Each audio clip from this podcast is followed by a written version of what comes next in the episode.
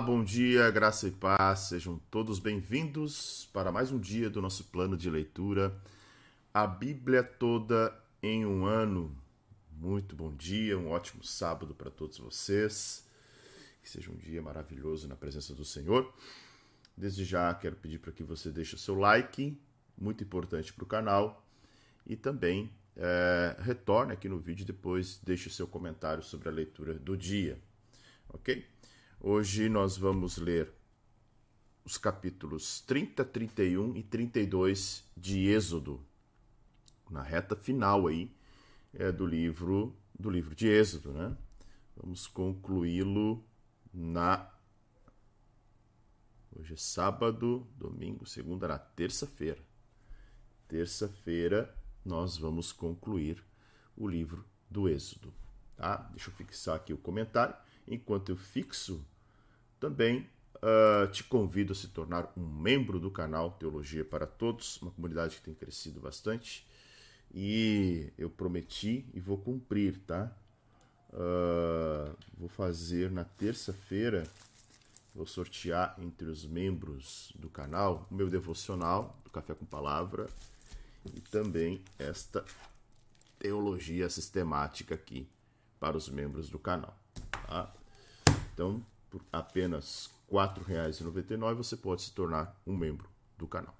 Certo? Vamos para o que realmente importa, que é o texto. Deixa eu compartilhar aqui com vocês.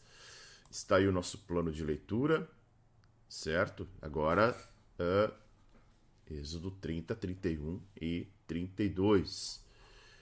Antes de, antes de começarmos, só deixa eu dar um bom dia aqui, né? Chegando aqui na corrida. Tive um problema com o YouTube aqui, não conectava. E aí, ó, Sandra, quem mais? Jaqueline, Edilene, Neidivane, uh, a Sandra é membro, Ivone Graça Paz, Ana Bruno. Ana Bruno é, acho que foi, se não me falha a memória, a primeira, primeiro membro do canal foi ela. Um, Conceição, Cláudia Maria Marinês. Isso aí, capítulo de números. Números 30, número, capítulo de número 30, 31 e 32. Ok? Isso, Rose, vai me ajudar muito. Aí. Ajuda bastante. Cresce, né? Para uma pessoa só, R$ 4,99. É, eu disse para vocês, com a ajuda dos membros do canal, eu já consegui, por exemplo, comprar um outro monitor aqui e isso né, faz com que a gente vá melhorando aí todo o processo é, do Café com Palavra, do Teologia para Todos. Quem lembra, quem, os alunos da primeira turma né, lembram que é, a primeira aula eu tinha um outro monitorzinho. Eu pegava o celular, a, a live era pelo celular. Daí, quando eu queria mostrar o slide, eu pegava o celular, virava a câmera. Era um negócio muito muito caseiro mesmo. Mas Deus foi dando graça e a gente foi melhorando a situação aí do, das aulas e aprendendo também a como fazer, como trabalhar por aqui. Certo?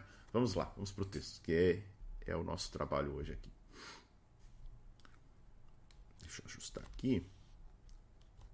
Capítulo 30 O altar do incenso. Faça também um altar para queimar incenso faça-o de madeira de acácia. Será quadrado, tendo 45 centímetros de comprimento e 45 de largura. A altura será de 90 centímetros. Os chifres formarão uma só peça com ele. Revista-o de ouro puro, a parte superior, as paredes ao redor e os chifres.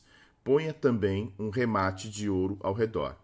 Faça também duas argolas de ouro e coloque-as debaixo do remate Coloque-as de ambos os lados, eh, e por essas argolas serão passados os cabos, quando o altar for transportado. Faça esses cabos de madeira de acácia, revestindo-os de ouro. Ponha o altar em frente do véu que está diante da arca do testemunho, diante do propiciatório que está sobre o testemunho, onde me encontrarei com você. Arão queimará o incenso aromático sobre o altar. Cada manhã, quando preparar as lâmpadas, o queimará. Quando ao crepúsculo da tarde acender as lâmpadas, o queimará. Será incenso contínuo diante do Senhor, de geração em geração. Não ofereçam incenso estranho sobre o altar, nem holocausto, nem ofertas de cereais. Também não ofereçam libações sobre ele. Uma vez por ano, é, Arão fará expiação sobre os chifres do altar com o sangue da oferta pelo pecado, uma vez por ano fará expiação sobre ele de geração em geração. É altar santíssimo ao Senhor. O pagamento do resgate. O Senhor disse mais a Moisés: Quando você fizer recenseamento dos filhos de Israel, cada um deles dará ao Senhor o resgate de si próprio quando você fizer a contagem para que não haja entre eles praga nenhuma quando você fizer a contagem. Todo aquele que for incluído na lista dará isto: seis gramas, segundo o peso padrão do santuário, que é doze gramas. Esses seis gramas uh, são oferta ao Senhor. Todo aquele que for incluído na lista de vinte anos para cima dará a oferta ao Senhor. O rico não dará mais de seis gramas, nem o pobre dará menos, quando derem a oferta ao Senhor para fazerem expiação pela vida de vocês. Você receberá o dinheiro das expiações dos filhos de Israel e o usará para o serviço da tenda do encontro, e será para a memória aos filhos de Israel diante do Senhor, para fazer expiação pela vida de vocês. A bacia de bronze o Senhor disse mais a Moisés: Faça também uma bacia de bronze com o seu suporte de bronze para lavar. Coloque-a entre a tenda do encontro e o altar e ponha água dentro dela. Nela, Arão e seus filhos lavarão as mãos e os pés. Quando entrarem na tenda do encontro, eles se lavarão com água para que não morram. Também, quando se aproximarem do altar para ministrar, para acender a oferta queimada ao Senhor, lavarão as mãos e os pés, para que não morram. E isto lhes será por estatuto perpétuo, e a ele e a sua posteridade, através de suas gerações. O óleo sagrado para a unção. O Senhor disse mais a Moisés: Pegue as mais excelentes especiarias, seis quilos de mirra líquida, a metade, a saber, três quilos de cinamomo aromático, 3 kg de cálamo aromático, 6 kg de cássia, segundo o peso padrão do santuário, e 3 litros e meio de azeite de oliveira. Disto você fará o óleo sagrado para a unção, o perfume composto segundo a arte do perfumista. Este será o óleo sagrado da unção. Com ele você ungirá a tenda do encontro, a arca do testemunho, a mesa com todos os seus utensílios, o, calenda, o, calendab, o candelabro com os seus utensílios, o altar do incenso, o altar do holocausto com todos os, os utensílios e a bacia com o seu suporte. Assim você consagrará estas coisas, para que sejam santíssimas. Tudo o que tocar nelas será santo. Você ungirá também Arão e os seus filhos e os consagrará para que me sirvam como sacerdotes. Diga aos filhos de Israel: Este me será o óleo sagrado da unção de geração em geração. Não se ungirá com ele o corpo de quem não for sacerdote. Não faça outro óleo semelhante da mesma composição. É óleo santo e será santo para vocês. Quem preparar óleo igual a este, ou com ele ungir um estranho, será eliminado do meio do seu povo o incenso santo. O Senhor disse a Moisés: Pegue a mesma quantidade de substâncias aromáticas, estoraque, ônica, gálbano, gálbano e incenso puro, e com isto faça incenso, perfume segundo a arte do perfumista, temperado com sal, puro e santo. Moa uma parte desse incenso e coloque-o diante da arca do testemunho, na tenda do encontro, onde me encontrarei com você. Esse incenso será coisa santíssima para vocês. Porém, o incenso que vocês farão Segundo a composição deste, não o façam para seu uso pessoal. Santo será para o Senhor.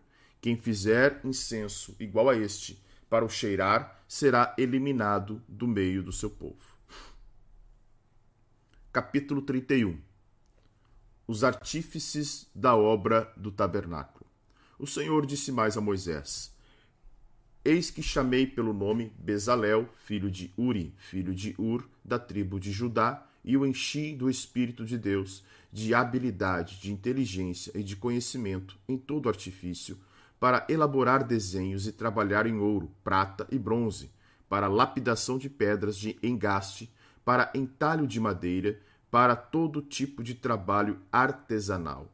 Escolhi a Oliabe, filho de Aizamaque, da tribo de Dan, para trabalhar com ele. Também dei habilidade a todos os homens hábeis para que me façam tudo o que tenho ordenado: a tenda do encontro, a arca do testemunho, o propiciatório que está por cima dela e todos os pertences da tenda, a mesa com os seus utensílios, o candelabro de ouro puro com todos os seus utensílios e o altar do incenso, o altar do holocausto com todos os seus utensílios e a bacia com o seu suporte. As vestes finamente tecidas, as vestes sagradas do sacerdote Arão e as vestes de seus filhos, para servirem como sacerdotes. O óleo da unção e o incenso aromático para o santuário, eles farão tudo segundo tenho ordenado.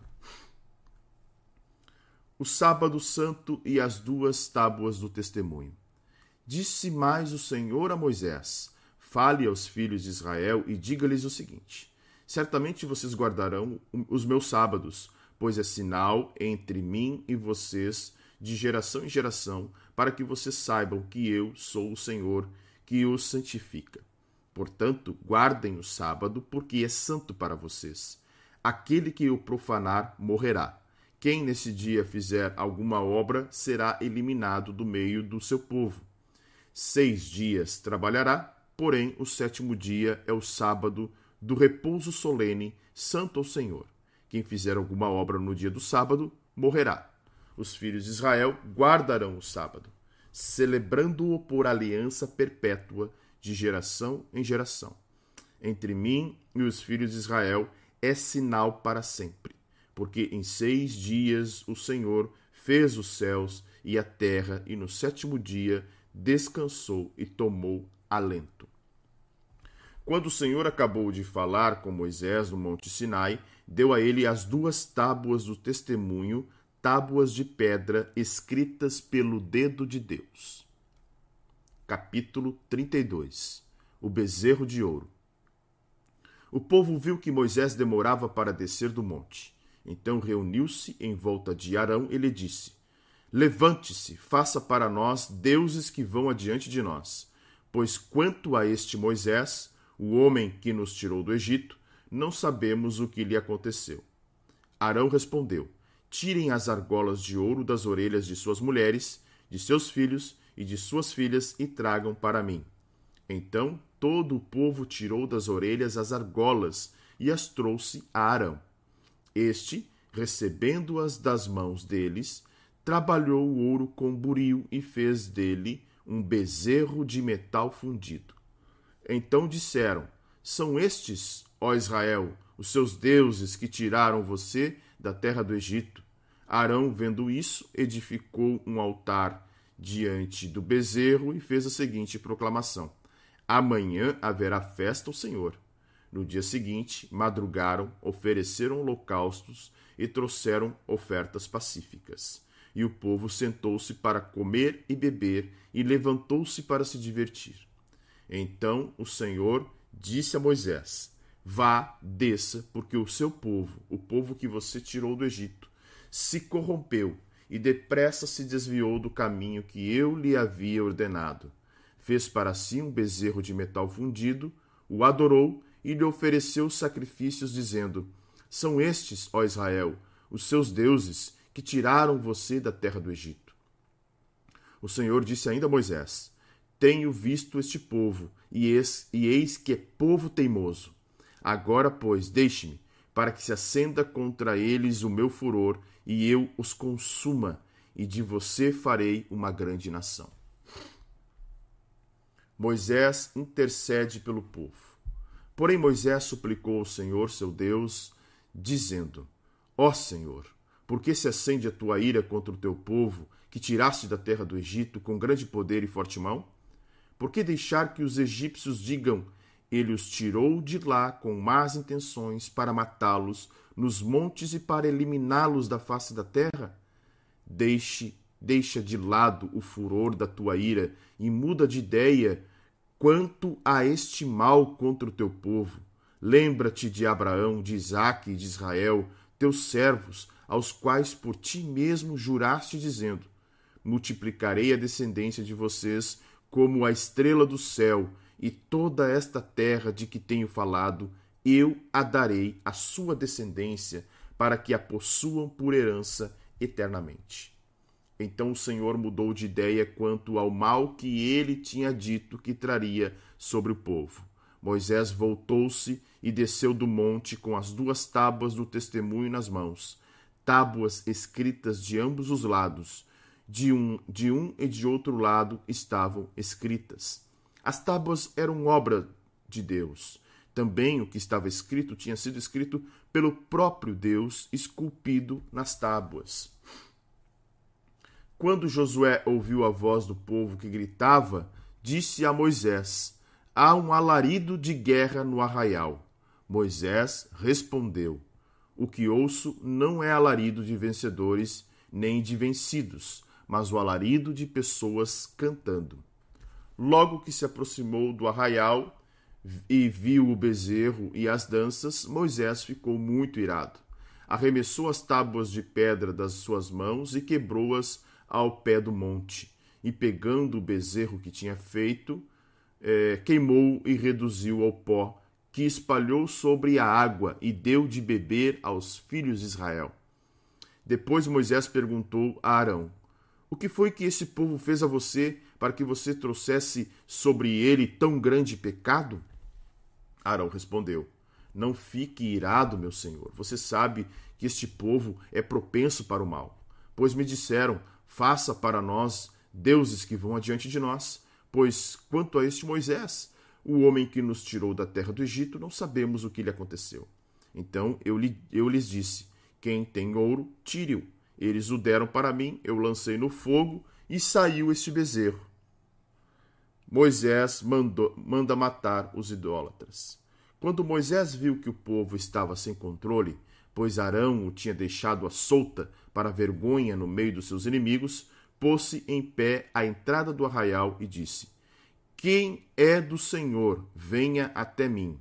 Então se juntaram a ele todos os filhos de Levi, aos quais ele disse: Assim diz o Senhor, o Deus de Israel: cada um ponha a espada na cintura, passem e tornem a passar pelo arraial de porta em porta, e cada um mate o seu irmão, o seu amigo e o seu vizinho. E os filhos de Levi fizeram segundo a palavra de Moisés. E naquele dia morreram uns três mil homens, pois Moisés tinha dito: Consagrem-se hoje ao Senhor cada um contra o seu filho e contra o seu irmão, para que hoje Deus lhes conceda uma bênção. Moisés intercede pelo povo. No dia seguinte, Moisés disse ao povo: Vocês cometeram um grande pecado. Agora, porém, subirei ao Senhor, talvez eu possa fazer propiciação pelo pecado de vocês. Moisés voltou ao Senhor e disse: Ah, o povo cometeu grande pecado, fazendo para si deuses de ouro. Agora, pois, perdoa-lhe o pecado, ou senão, peço-te que me risques do livro que escreveste. Então o Senhor disse a Moisés: Riscarei do meu livro todo aquele que pecar contra mim. Vá, pois, agora e conduza o povo para o lugar do qual falei a você. Eis que o meu anjo irá adiante de você Porém, no dia da minha visitação, eu os castigarei pelo pecado que cometeram. Assim o Senhor feriu o povo, porque fizeram o bezerro, aquele que Arão tinha feito. Texto bem curioso, para não dizer uh, espantoso, né?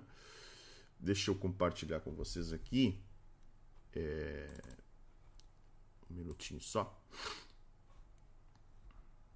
Eu já coloco na tela o nosso caderno e a gente já compartilha aí. Ah, um um minutinho.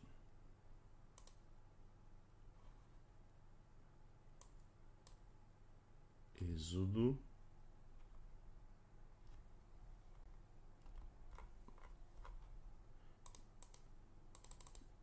Pessoal, só um minutinho. Tô sem minha caneta aqui. Deixa eu só. Deixa eu, deixa eu só buscar aqui que eu acho que eu deixei na sala. Me dá um minuto aí. Tô sem a caneta para fazer as anotações aqui. Um minutinho, tá?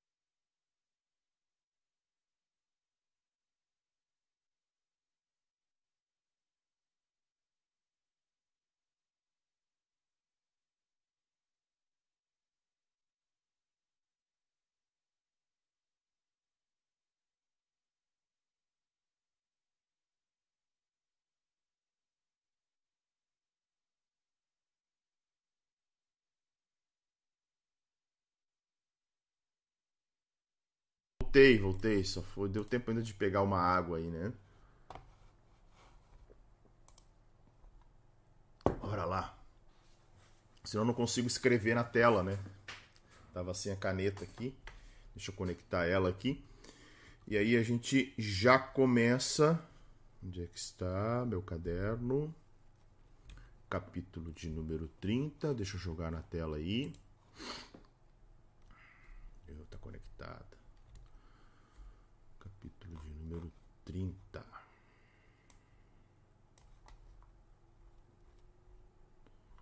Bora lá. Bora lá.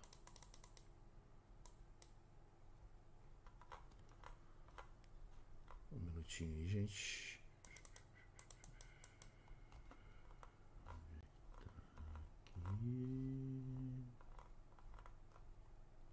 Agora sim. Tela. Nosso caderno de anotação que já está bem. O, o de Gênesis. O de Gênesis deu mais de. Eu não me lembro quantas páginas tem. Esse de, esse de Êxodo aqui já está com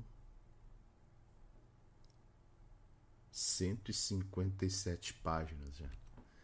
157 páginas. O aplicativo que eu uso, né? Então, depois vai dar fazer um compilado legal aí. Eu até vou fazer, tá? Eu vou pegar e vou disponibilizar lá no canal do Telegram. E daí coloco, devo colocar também uh, links aqui nos próximos canais para que vocês, quem quiser baixar as imagens que eu uso ou até, e vou fazer um, um, um pequeno dicionário também, tá? Das palavras que tenho utilizado e transliterado aqui para que vocês possam utilizá-las depois. Bom, vamos lá. Altar de incenso. Deixa eu voltar para o nosso diagrama para que vocês é, relembrem o que, que é o altar de incenso. Aqui está o tabernáculo, tá? Ok? O altar de incenso é esse altarzinho que está aqui, ó, que vai aparecer na frente do véu. Tá? Então, temos o, o a menorá, o candelabro, o pão a mesa dos pães e aqui o altar de incenso. Então, é esse o elemento que nós estamos é, vendo agora nesse capítulo. É interessante que dos utensílios, é, ele é o último a aparecer, né? porque Moisés vai recebendo de Deus todos os utensílios ali. Depois nós vamos ver que uh, Moisés recebe orientação sobre as vestes sacerdotais e agora retorna para, é, para elementos do tabernáculo com o altar de incenso. Então o texto diz: faça também um altar para queimar incenso. O altar de incenso era um móvel como todos os outros, os outros itens do tabernáculo, feito dos mesmos materiais. Olha só, tinha uma, ele era quadrado, tendo 45 centímetros de comprimento e 45 de largura e quase um metro aí de altura, né? Então, uh, o altar de incenso, ele tinha, ó, os chifres formarão uma só peça com ele, revista o de ouro a parte superior e as paredes ao redor do chifre, ponha também um remate de ouro ao redor. Então, notem que a característica de, deste, é, deste móvel, deste utensílio dentro do tabernáculo era muito parecido com, uh, com os demais, né? Madeira de acácia revestido de ouro, tá? Então, este era o modelo empregado na construção, por exemplo, da arca, na construção da mesa, e ele foi posicionado, né? O verso de número 3 vai dizer que. É, onde é que está aqui? Os chifres, tá, revista de ouro, e põe também o remate ao redor, tá? Então, é, o verso número 3 também vai dizer que ele, ele tinha uma borda de ouro, né? Uma, uma além da parede, né? Tinha remate de ouro. Esse, esta é a palavra usada aqui, remate de ouro. Ou seja, é, a mesa também tinha, né? Uma construção muito parecida com a mesa. Ou seja, essa esse remate de ouro ou esta borda elevada, né? Que era como se fosse uma paredezinha, né? Não sei se vocês já viram é, na indústria alimentícia, né? Alguma mesa assim que tenha uma borda elevada, como se fosse uma pequena parede, né? Uma pequena parede elevada para que é, a, as, a, a, os elementos que estão sendo trabalhados não caiam no chão. Então, a ideia era justamente essa é, uma borda elevada que não deixava as coisas que colocadas em cima escorregassem e caíssem no chão. E aí contaminaria. Por exemplo, se é, um incenso ou um pão da mesa dos pães caísse no chão, ele estava contaminado. Então a ideia da borda era era era proteger e também ornamentar, né? Então tinha esse essa questão do ornamento. O outro gráfico, aquele que eu, te, que eu trouxe, aqui, aqui dá uma noção um pouquinho mais clara da borda. Olha só. Esta é, este é o altar de incenso. O altar de incenso, da mesma forma é, que a mesa dos pães e a arca, vai ter, a, vai ter argolas e varas para transporte. Então ele era quadrado, 45 centímetros, né? É, de ambos os lados e 90 centímetros de altura. E aqui tem os chifres, certo? E a bordinha elevada. Ó, aqui o desenho mostra bem legal. Ó. Uma borda elevada, assim como própria, a própria tampa do propiciatório né, tinha, e a própria mesa dos pães também tinha esta borda elevada. Ok? Então, esse, essa é a ideia do texto ali da borda elevada. Repete-se a, estrutura, faça também duas argolas de ouro, né, com o mesmo, mesmo, mesmo padrão, mesma função. Tá? Passa os cabos, os cabos serão de madeira de acácia, tá? revestidos de ouro. Qual o objetivo? Transportar esses elementos de forma com que é, os levitas também não tocassem, não tocassem na mesa, não tocassem no altar. Perdão não tocasse na mesa, não tocasse no altar do incenso, não tocasse na arca da aliança, a ideia era essa, certo? O verso de número 6 vai nos dar a posição que o altar estará diante do tabernáculo. Então o texto diz: Você colocará na frente do véu que está diante da arca do testemunho. Isto é, o véu é a terceira, né? A terceira cortina que separava o lugar mais santo do lugar santo, ou o lugar santo do lugar santíssimo, ou o santo dos santos, né? O sumo sacerdote se aproximava do santo dos santos por onde? Pelo altar de incenso, antes de abrir a cortina para entrar no santuário. Tá? Então olha só, alguns passos apenas separavam o altar de incenso do Santo dos Santos. Pouquíssimos passos. Ele, o altar de incenso estava bem na frente. É... Perdão. O altar de incenso estava bem na frente da cortina, né, da cortina do Santo dos Santos.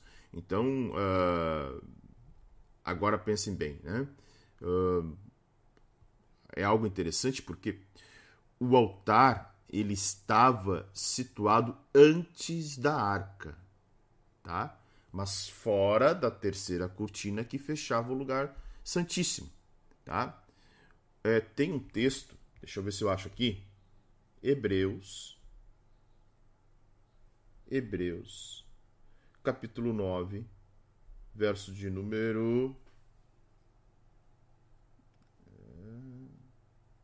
Olha só, Hebreus capítulo 9, olha o que diz. Ora, a primeira aliança também tinha preceitos de seu serviço sagrado e o seu santuário terrestre. Com efeito, foi preparado o tabernáculo, cuja parte anterior, onde estava o candeeiro, candelabro, e a mesa e a exposição dos pães, se chamava Santo Lugar.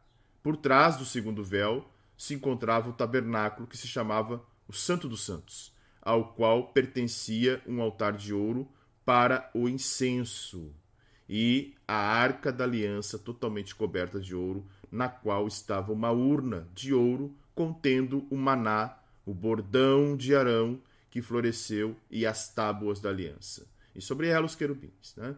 Ele vai dizendo sobre o tabernáculo, fala sobre o Santo dos Santos, e ele vai dizer lá no verso 9: Isto é uma parábola para a época presente. Né? E vai falando, vai falando. Verso 11: Quando, porém, veio Cristo como sumo sacerdote dos bens eh, já realizados mediante o maior e mais perfeito tabernáculo, não feito por mãos, quer dizer, não desta criação, não por meio de sangue de bodes, de bezerros, mas pelo seu próprio sangue, entrou no Santo dos Santos, uma vez por todas, tendo obtido eterna redenção. Olha só que maravilha esse texto é, de Hebreus, capítulo de número 9. Né? Então, é, é este, este, uh, este posicionamento é, do altar de incenso é, mostrava que esse altar tinha uma relação muito, próxima, muito próxima com o propiciatório. O que, que era o propiciatório? Era a, a arca, né? A, a, aquela tampa que estava ali sobre a arca. E qual é a função? A função era de intercessão, preparava os adoradores para se beneficiarem da expiação que só ocorria no Santo dos Santos. Ou seja, o altar de incenso era a adoração que antecipava a expiação do pecado. Olha só que coisa bem interessante, né?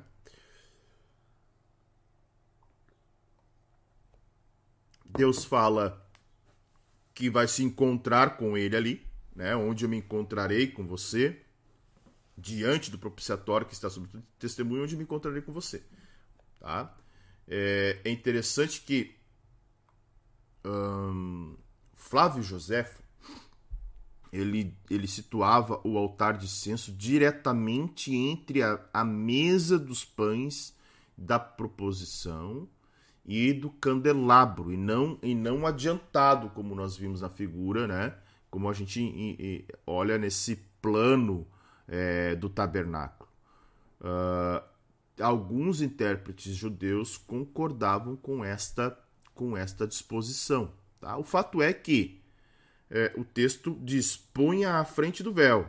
tá? Diante da arca, diante do propiciatório que está sob testemunho, certo? E o que é mais importante, no dia da expiação, o sumo sacerdote pegava esse incenso tirado do altar, o levantava, né? É, e levava ao interior do Santo dos Santos. Ele adentrava no Santo dos Santos com aquele incenso sendo queimado. Ok? Verso 7 e verso 8, o texto vai dizer que é Arão que vai queimar o incenso. Né? Por quê? É o sacerdócio que pertence a ele. Como que vai ser essa, esse processo? Olha, cada manhã, quando preparar as lâmpadas, quando ele, é, ele colocar o óleo e acender as lâmpadas do, é, do candelabro, ele vai também uh, preparar o, o, incenso e queimar o incenso, tá? Quando ao crepúsculo da tarde, tá? Queimará o incenso aromático sobre o altar cada manhã, quando preparar as lâmpadas. Queima o incenso logo depois de acender as lâmpadas.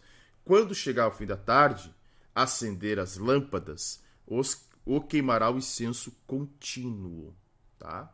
Então, de manhã ele preparava as lâmpadas, queimava, quando chegava o crepúsculo fazia o mesmo processo e apresentava isso é, como uh, uma adoração também ao Senhor, né? diante do Senhor, de geração em geração. Essa é ideia. Há uma ordem muito interessante sobre não oferecer incenso estranho sobre este altar. Né? Aí a gente lembra dos filhos de Arão, né, com fogo estranho. Então, o fogo estranho, provavelmente, a gente vai chegar lá, né? Tenha sido justamente este incenso estranho, ou seja, não observaram, não tiveram todo o cuidado de preparação que há para, para preparar, né?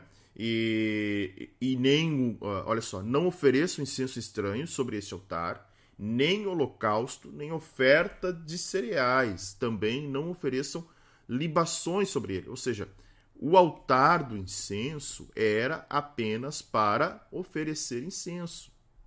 Não deveriam ser feitas nenhuma outra, nenhum, nenhum sacrifício, nenhuma outra oferta que não fosse o incenso. Esta era a ideia uh, do altar, né? como uma ordem de Deus já explicitando o que eles não poderiam fazer. Né?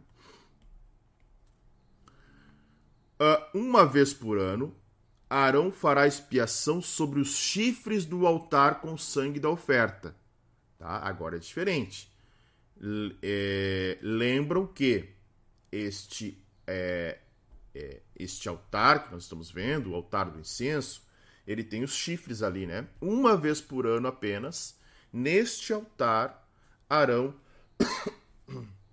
Arão faria com o sangue da expiação, tá? Olha que interessante. Uh... Onde é que está aqui? 10, né? Olha só. Uma vez por ano. Durante todos os outros dias do ano, só se deveria colocar o quê? Incenso, tá?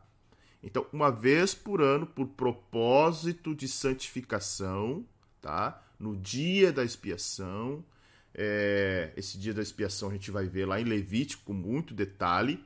O sumo, o sumo sacerdote fazia o quê? Tomava é, um incensário, né? brasas acesas tiradas do altar de bronze, entrava no Santo dos Santos, tá? É, e aí ele colocava o sangue nas pontas do altar e também era salpicado por sete vezes, diz os, os historiadores, né? que sobre o altar. Então, o altar ficava santificado, apto para uso cerimonial. Então, olha só, né? É... acontecia tanto no altar de bronze lá fora, quanto no altar do incenso. Era um ato muito semelhante que acontecia nos dois altares. Lembram, né? O altar de bronze fica fora. Olha aqui. Tá? Vou pegar esse desenhozinho aqui o altar de bronze ele fica fora, tá? Ele fica no pátio, ok? O altar do incenso fica dentro do tabernáculo. Adiante, o Senhor vai dizer que esse altar é, é, e uma vez por ano, óbvio, né? Uma vez por ano, faça expiação sobre ele, de geração em geração, com uma ideia de justamente dizendo, olha, é, o altar é, é, santo, vocês farão expiação, derramamento, né? Aspergindo sangue nas pontas dos é, dos chifres uma vez por ano, como expiação pelo pecado, ou seja, né? como redenção do pecado. É isso, tá? A palavra é, expiação, eu não me lembro se nós já transliteramos ela por aqui, tá? Êxodo 30, verso 10, se você desejar anotar aí, a palavra expiação aqui é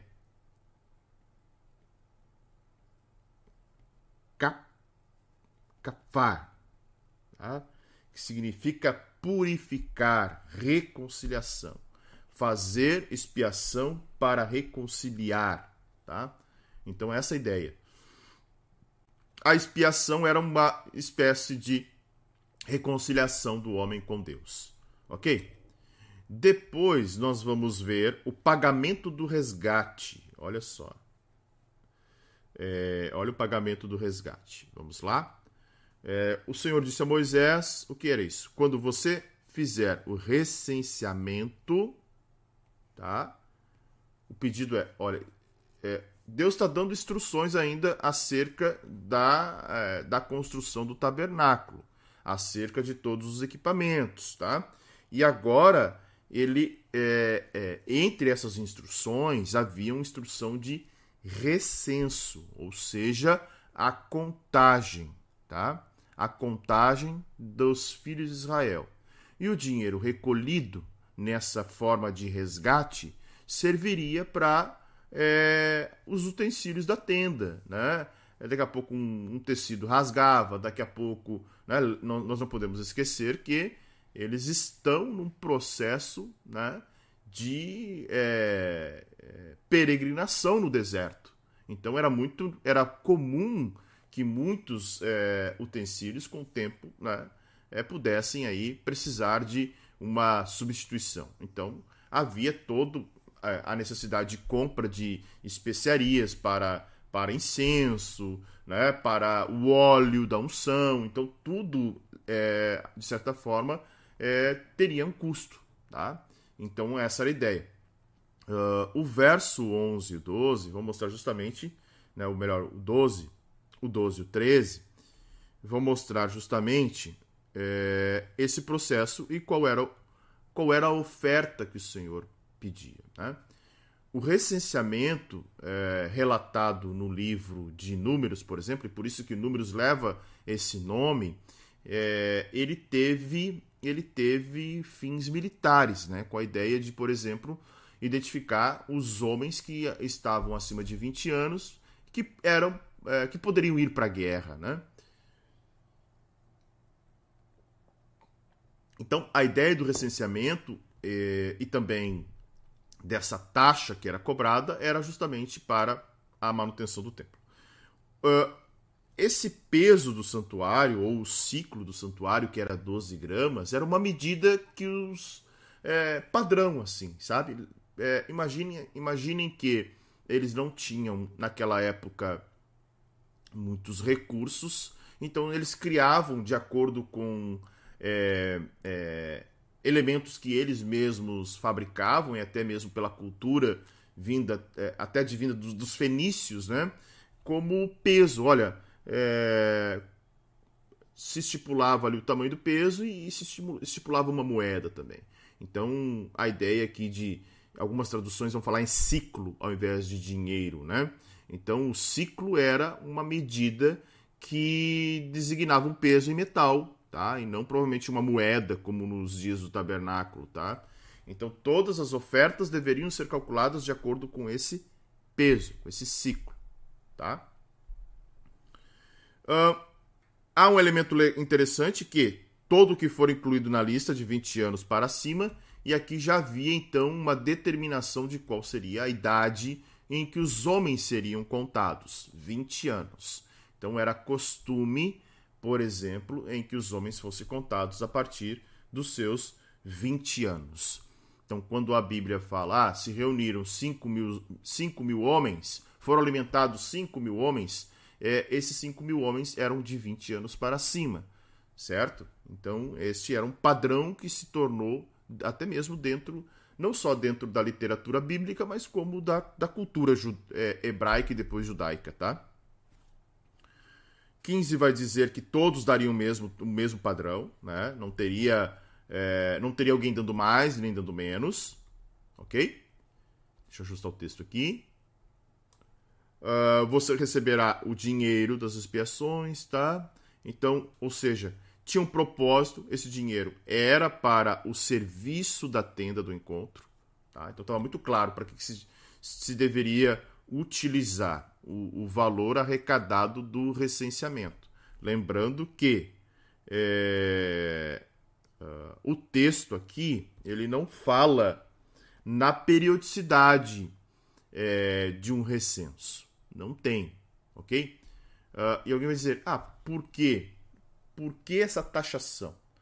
É, primeiro, o Senhor mesmo vai dizer, era um resgate para que o Senhor não enviasse praga contra os seus ofensores.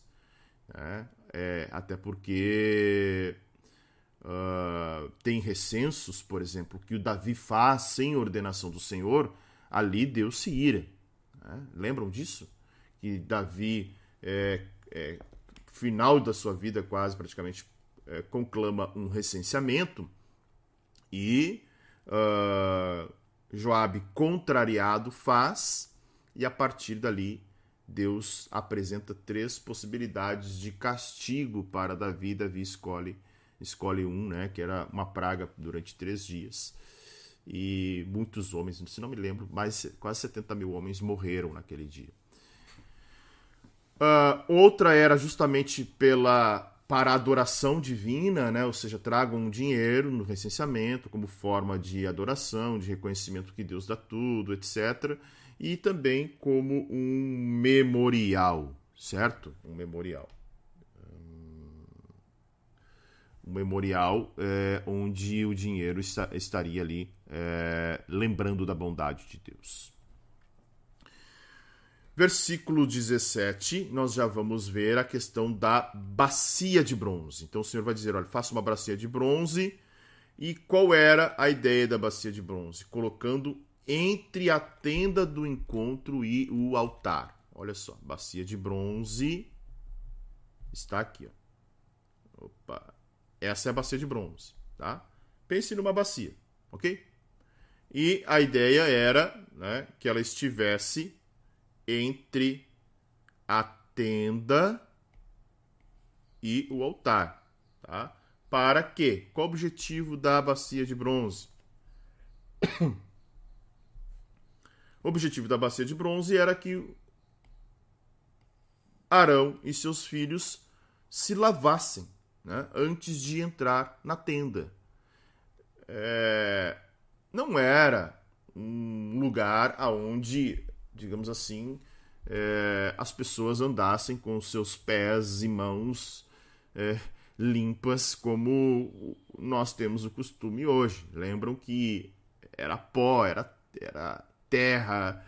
É, então era normal que eles andassem e andassem o dia inteiro ali, eles não estivessem com uma ideia de higiene. Claro que para a, o serviço no tabernáculo eles precisavam se lavar. Então as lavagens feitas na bacia de bronze era um ritual que deveria ser feito também de modo perpétuo, tá? é, essas lavagens litúrgicas elas influenciaram é, a cultura depois é, e a interpretação judaica a respeito da forma como chegar diante de Deus, né? Então, até mesmo o cristianismo do primeiro século e o islamismo foram influenciados por, esta, por estas lavagens que existia nesse serviço do tabernáculo, tá? Então o texto é muito claro, quando entrarem na tenda, para que não morram.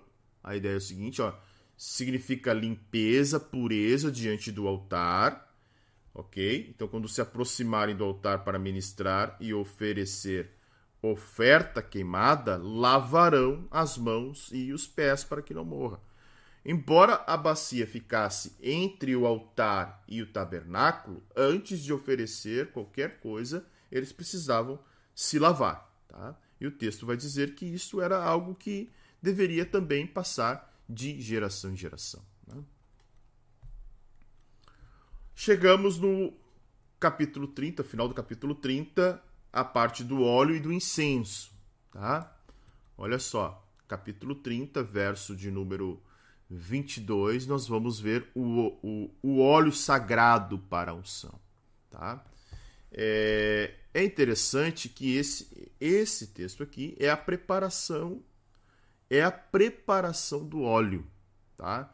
É, do óleo para unção. Esse óleo era usado para ungir a tenda, os utensílios e os sacerdotes, tá? Tem toda uma preparação, né?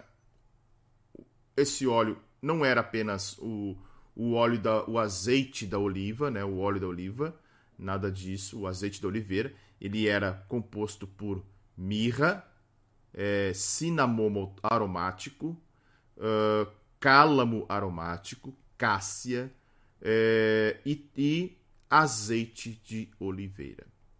Esta era né, uh, a formatação deste óleo, óleo sagrado. Tá?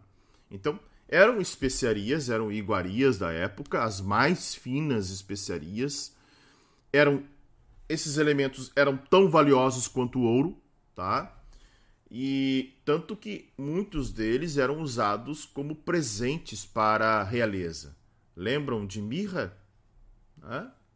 Mirra foi um dos presentes que Jesus recebeu. Né? É, então, eram ingredientes que eram muito caros, certo? A ordem era o seguinte: né? Faça um, um óleo, uh, um perfume composto, tá? Essa é a ideia.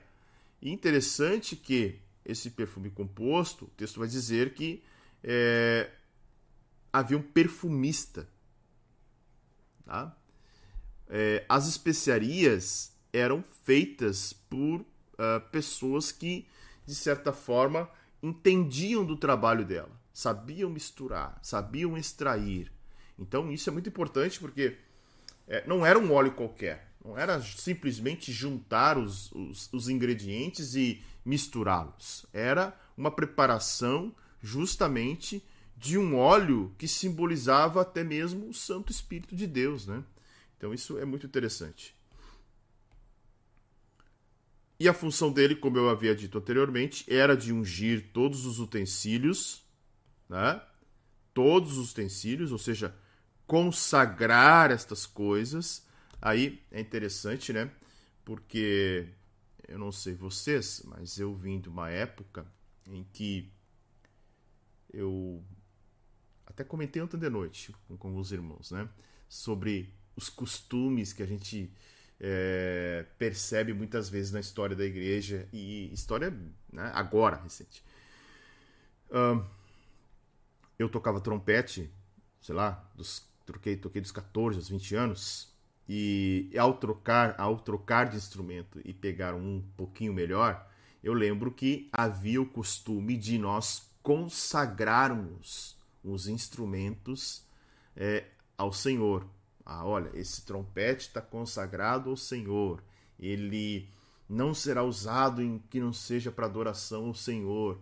Eu me lembro até que pessoas que desejassem vender os seus instrumentos, sei lá, vender para trocar por um melhor ou qualquer outra coisa, não podia vender para quem não fosse crente, porque era um instrumento consagrado ao Senhor.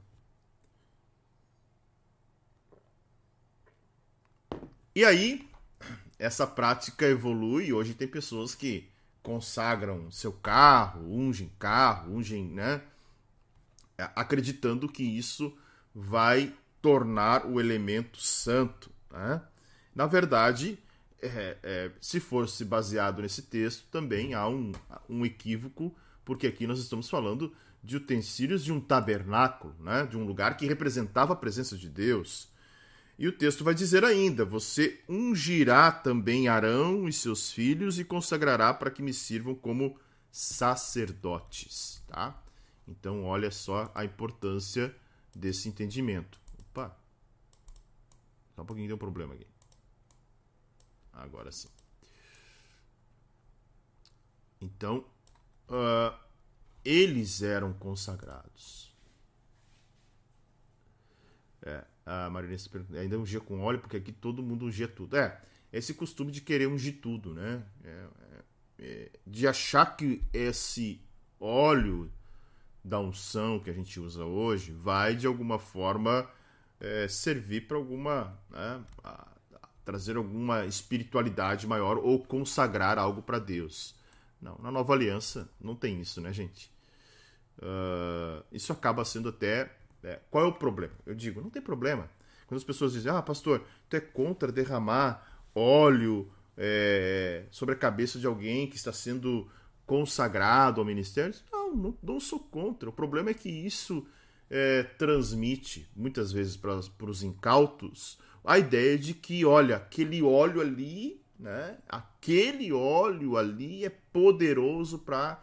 É, é, é, revestir a pessoa de autoridade e ela ser pastor. Né? Não, a gente sabe que não. Não é o óleo. Né? Tanto é que esses óleos que, vocês, que a gente compra em, em livrarias evangélicas não tem esse cuidado, né? não chega nem perto desses óleos que eram o, o, que era o óleo santo, né? O texto mesmo vai dizer, ó, óleo santo e ainda diz: "Não façam óleo semelhante". Ou seja, se fosse para levar o pé da letra, nós nem poderíamos usar nenhum outro óleo. Olha, que, olha o que, que o texto diz. Eu digo pé da letra porque isso é um anacronismo. Esse óleo aqui não serve para nós, tá? Lembrando que isso tudo é tipologia para nova aliança. Então, se. Ah, não, beleza, temos que usar óleo, então vamos lá, gente. Tem uma fórmula aqui. É 6 kg de mirra líquida, né? 3 kg de cinamomo aromático, 3 kg de cálamo aromático, 6 kg de cássia e 3 litros e meio de azeite puro, azeite de oliveira. Ou seja, né, o nosso óleo aí estaria fora do padrão e esse óleo fora do padrão, olha o que, que o texto diz. Né, quem preparar óleo igual a este, ou com ele ungir um estranho, será eliminado. Ou seja, estamos fora do padrão. Então, notem que é, aplicar o texto pela metade, né, que é muito comum, principalmente em ambientes que ignoram uma boa interpretação, acaba, acaba sendo um equívoco muito grande. Certo? Uh, o incenso santo, um outro elemento que também agora o Senhor dá ordem, né? da mesma forma, substâncias aromáticas, tá? É, de novo, aí no verso de número 34, né, nós estamos vendo é, a importância da preparação do incenso, ele tinha todo, toda uma composição, tá? Então era a, é, a fórmula do incenso era guardada pelos sacerdotes, assim como a própria fórmula do óleo, né? Eram os sacerdotes que guardavam. É, então, é, e dentro dessa, né, dessa preparação, o Senhor também vai dizer que era um perfumista que deveria preparar uh, o incenso. Tá? Tinha a, a, própria ideia de como fabricar o incenso, né? pegar todo esse material que também eram, eram uh, é, itens mencionados aqui, eram ingredientes também uh, especiarias daquela época, né? Então não era um incenso comum, não era qualquer incenso. E o texto ainda vai dizer que era temperado com sal. Olha só. Temperado com sal, ou seja, é, a ideia do sal aqui era até com uma, uma propriedade de soltar uma fumaça branca que talvez fosse simbólica, né? É, e esse simbolismo no sentido de é, o Senhor estar presente ali no meio daquela fumaça. Tá? Verso adiante. Ok, vai moer ele, né? Moa uma parte do incenso. Olha só que coisa interessante que tem aqui.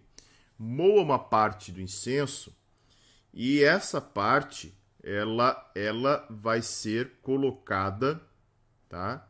É, diante da arca do testemunho na tenda do encontro. Tá? Olha só, uma parte do incenso. Já que está aqui, é, esse incenso será coisa santíssima. Então, é aquele incenso é, do altar, né? do altar que estava antes do, da cortina do Santo dos Santos. Tá? Essa é ideia. De novo, tem uma ordem muito semelhante, igual a do óleo, né? Olha, não fará. Aqui tem uma ordem um pouquinho mais específica, que era para não fazer incenso para uso pessoal. Olha só. Não fazer incenso para uso pessoal. Por quê? Qual era a ideia? Né? Era o incenso era exclusivo para Deus. Era exclusivo para o uso no tabernáculo. Era exclusivo para Yahvé aquele incenso não poderia ser usado para finalidades profanas, não podia ser emprestado, vendido, distribuído, né? não tinha, não poderia ser usado. Olha, eu quero usar o, o incenso aqui porque eu gostei do cheirinho, quero trazer ele para dentro da minha casa. Não, o incenso era específico para a adoração a Deus. Ok? Chegamos no capítulo de número 31, o capítulo de 31, nós vamos ver é, o Senhor nomeando é, um homem chamado Bezalel, e o texto chama, chama atenção que. Um pouquinho. Tá dando uma, uma cortada na tela, eu acho, né? Ou é impressão minha? Tá, né? O que, que houve aqui? Só um pouquinho. Deu um bug aí na, na tela. Ué, Agora sim, voltou normal. Só um pouquinho eu coloco de volta. Aí. Deu um bug e a tela estava cortada, né? Olha só. Então, Bezalel, né? Filho de Uri, filho de Uri da tribo de Judá, tá? A Bíblia diz que o Senhor encheu ele de dos, do espírito dele, de habilidade, de inteligência, de conhecimento ou seja, ele era mais que um mero artífice, né? Ele era um homem muito capaz, porque capaz para quê? Porque para todos esses detalhes do templo, para a construção é, é, é, dos querubins. Então, se Deus, olha só, alguém pode perguntar, mas da onde é que saiu a ideia dos querubins? Quem pensou no modelo dos querubins? Certamente Bezalel. Deus deu uma tarefa para ele, Deus deu um dom para ele. Ou seja, Deus o encheu do Espírito Santo para que ele fizesse um trabalho artesanal. Olha só, desenhos, lapidação, todo todo o trabalho em ouro, prata, bronze, lapidação de pedras, entalho de madeira, todo tipo de trabalho artesanal foi dado para ele. Ou seja, ele, é, ele por é, inspiração divina, foi tornado um grande, né, um grande artífice para a obra do tabernáculo. Agora, o Senhor está dizendo para Moisés o seguinte: quem é que vai é, quem é que vai construir tudo isso que o Senhor tinha ordenado para Moisés? Tá, ó, Moisés, eu eu chamei pelo nome Bezalel. Olha que coisa interessante, detalhe, né? O Senhor dizendo que chamou pelo nome. Né? Então, é, a obra era tão santa que Deus escolheu um homem né? É, e dotou de habilidades. Então, pensem, né? Pense o seguinte. Um, qualquer trabalho, e era um trabalho, claro, era um trabalho para o Senhor, óbvio, né? Mas era um trabalho que realmente, mesmo sendo um trabalho artesanal, Deus capacitava e Deus é, é, dava inteligência para os homens trabalharem. Né? Alguém pode dizer, isso pode acontecer ainda hoje? Né? Creio que sim, Deus pode, né, por intermédio de habilidades, ser glorificado e adorado por todo tipo de trabalho. Esses palitos de incenso que se usa hoje em dia. As pessoas usam muito no sentido espiritual, mas não faz sentido nenhum. É, é, até porque o incenso daquela época era um pó que era queimado, né? Diferente desses palitos aí que, que hoje, espiritualmente falando, não faz sentido nenhum, né? Mas eles possuem um vínculo aí muito com o hinduísmo e, e outras é, outras religiões da Índia e do Oriente ali, né? Então alguém pode dizer, ah, estou acendendo um incenso para purificar o ambiente. Estou acendendo um incenso para né, não sei que, chakras. É, é, é, o que as pessoas acabam fazendo, né? Claro, tu pode acender. Eu vou dizer, é errado acender o um incenso como uma perfumaria para o ambiente? Não, só dar um cheirinho bom aqui, ou sei lá, né? Daí tem aqueles bom ar e outros elementos pra, para, para um, um, um ambiente com um aroma agradável, tá? Mas é, é usado sim com conotação espiritual, principalmente nas religiões hindus, tá? É... Sei que para nós cristãos não faz diferença, sentido, mas digo para quem usa e também não se pode dizer que é do diabo como crentes. É, exatamente. A pessoa que não usa com cunho religioso não, não é. Não dá para dizer que é algo do diabo, né? As coisas não são do diabo, alguém fez, alguém fabricou. Então. É, é um sincretismo que acaba tomando conta da, né, das pessoas aí. Ok? Então, qual a obra do artífice? Tudo, né? Tudo que o Senhor falou para Moisés até então, ó, todos os utensílios, todos, todos seriam fabricados até as vestes, tudo fabricado por é, um, Bezalel, Aoliabe, tá? Quem são os homens? Bezalel, Aoliabe, da tribo de Dan, né? É, o Senhor também fala que escolhi Aoliabe, filho de é, né? Da tribo de Dan, para trabalhar com ele também de habilidade a todos os homens hábeis. Então o Senhor aqui é, enumera os itens que Bezalel e Aoliabe deveriam trabalhar, uma gigantesca tarefa, né, de fabricar tudo isso, né, além além do óleo, né, da unção, incenso, né, tudo é junto com os perfumistas eles fariam também para uh, para que pudesse realizar. Ah, Elizabeth, sou cristã e meu marido desviado. Ele não, ele gosta de acender incenso por conta do cheiro. Olha só, Elizabeth, fique tranquila, tá? É, tem conotação espiritual para quem faz as coisas de forma espiritual. É, se ele só acende por causa do cheiro, não significa que acender. É, a gente precisa desmistificar isso, tá? Como cristãos, assim. Achar que por exemplo, uma coisa, é a mesma coisa que aconteceu no Natal, né? É, uma, pessoas, ah, uma árvore de Natal vai chamar um demônio para tua casa. Gente, a ignorância de não conhecer a primeira história da árvore de Natal, né? Que tem um combate herético com ela, né? E sem contar que próprio Martinho Lutero, né? Foi um dos que é, foi o primeiro protestante a enfeitar uma árvore com a ideia de comemorar o Natal.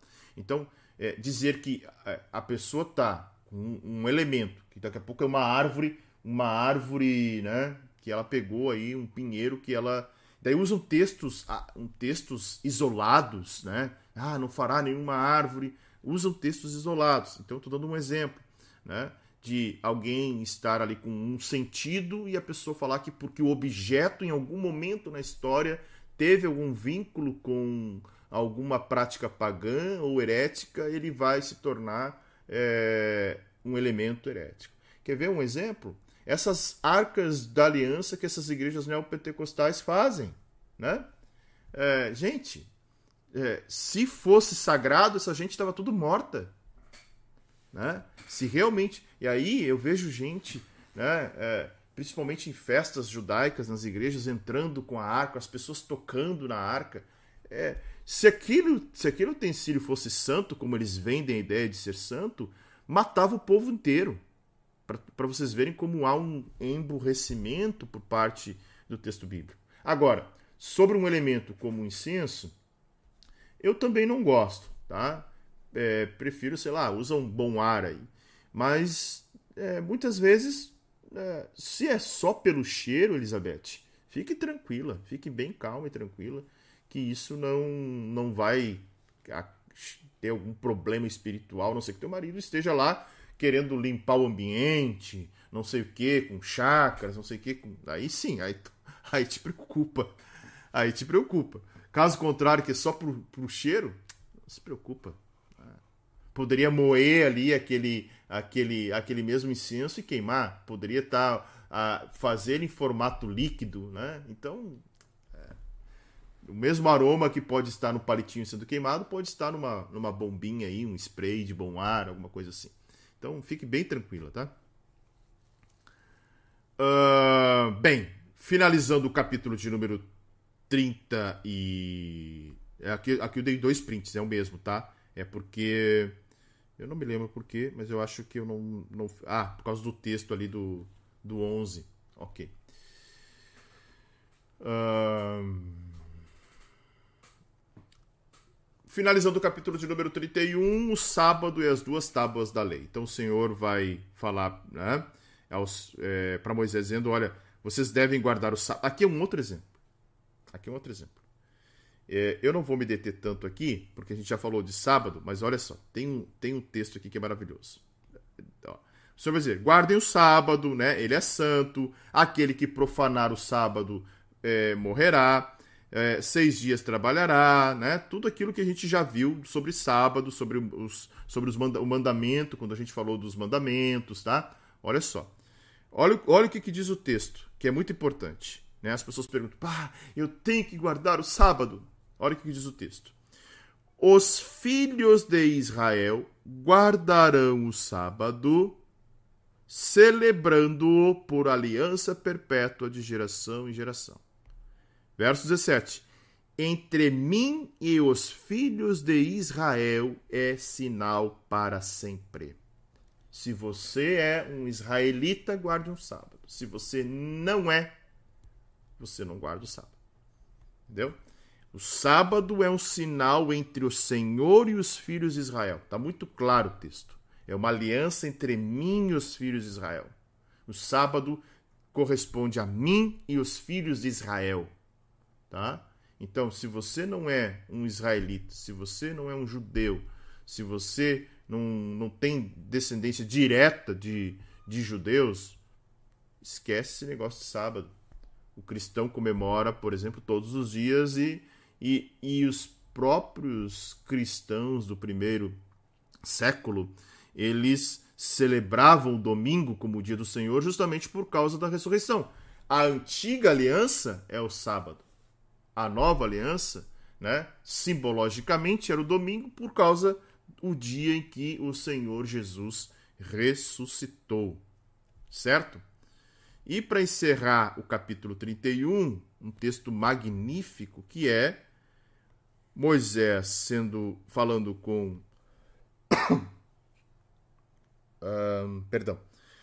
Moisés, Senhor falando com Moisés no Monte Sinai. Aqui é no Monte Sinai, tá? É muito importante isso. Deixa eu trazer para vocês aqui.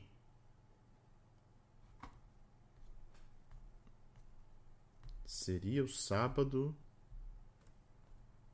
Seria o sábado como a circuncisão. Exatamente.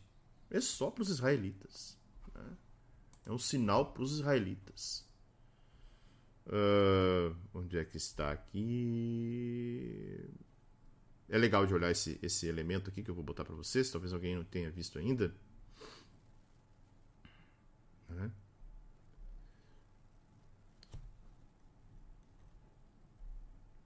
Esse aqui é o deserto do Sinai, tá? É aqui onde o pessoal tá acampadão, né? Ali, ó, lembram? É, é, fizeram toda a rota, né? Passaram saindo lá do Gozen, né, passando por hoje poderia ser o canal de Suez ou o Golfo de Suez, atravessando por aqui, costearam todo esse primeiro braço do Mar Vermelho e agora estão aqui, tá? Então, olha só. Né? Onde é que está Moisés aqui? Moisés está no Monte Sinai. Né? Moisés está aqui. 40 dias. O povo está onde? Né? O povo devia estar ao redor aqui, né? Acampado, quem sabe, numa parte mais plana, próxima do monte, né?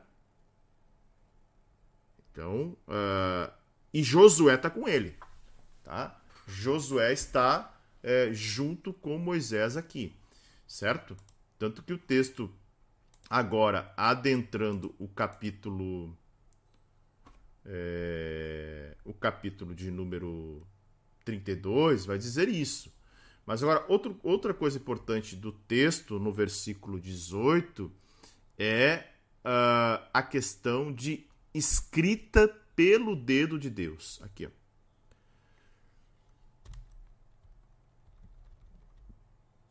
Ah, não está aparecendo, né? Deixa eu ajustar aqui só um pouquinho. Ali, ó.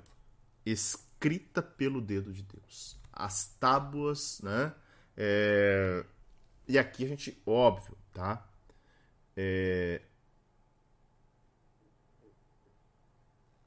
Pastor, o sábado dos Dez Mandamentos é somente para os judeus.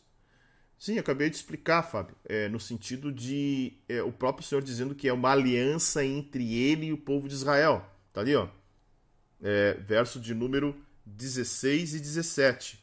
Ó, Os filhos de Israel guardarão o sábado, celebrando por aliança perpétua. Entre mim e os filhos de Israel é sinal para sempre. Ou seja, sinal desta aliança que o Senhor fez, né, nesse pacto mosaico é, entre Deus e os filhos de Israel. É, o sábado, daí alguém vai dizer assim: ah, mas é, nós temos que guardar os dez mandamentos. Espera um pouquinho. Hoje, dentro de uma lei, né, uh, uma, um artigo revogado da lei ou um, ou um artigo atualizado da lei não, não, não elimina a lei. Né? É, quem está acostumado a trabalhar com leis aí sabe, né? abre uma lei é, lá no portal do governo, você vai ver que tem artigos que é, são revogados e dão espaço para outros artigos. Eu não estou dizendo que o sábado está revogado. O próprio Senhor Jesus disse: Eu sou o Senhor do sábado, no sentido de que é, você não precisa guardar o sábado para é, ter comunhão com Deus agora. Agora é todo dia.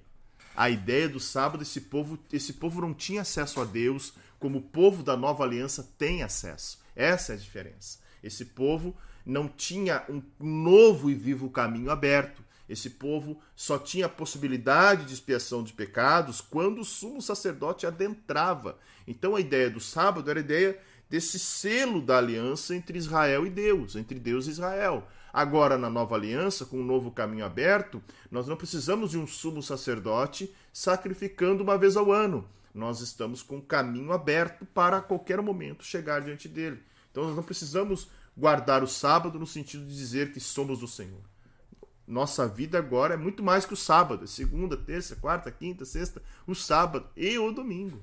Né? Quem guarda o sábado, no sentido que, tirando os israelenses, os judeus hoje, tá? Eu vejo que faz. É, é um anacronismo, porque daí você pode viver, né? Ah, é porque sábado, o adventista, por exemplo. Ah, porque sábado é o dia que eu vou na igreja. Beleza, nós vamos ao domingo. Tem igrejas que é o culto é o sábado também, não tem problema. Tu pode cultuar o Senhor em qualquer, qualquer momento, não, não necessariamente no sábado. O sábado era justamente com a ideia desse selo. E outra, os cristãos re ressignificam sábado a partir da ressurreição de Cristo, que é no domingo. Ou seja, muito mais do que o sábado nós temos motivos para nos celebrar o domingo, porque foi o dia que Jesus ressuscitou. Jesus não é mais importante que o sábado? Ele mesmo não disse isso? Eu sou, ele é mais importante que o sábado. O que, que é mais importante? Jesus ou o sábado? Né? O que, que é mais importante para o cristão? Jesus ou o sábado? Certo?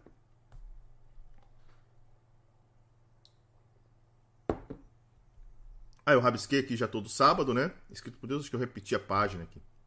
Opa. Onde é que eu tô aqui, gente? Me perdi aí, só um pouquinho.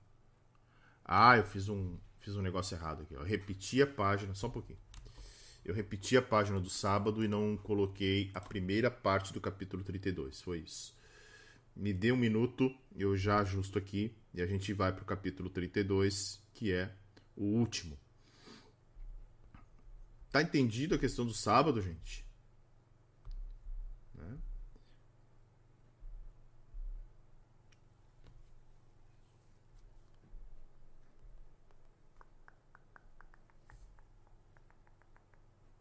Só um pouquinho, tá?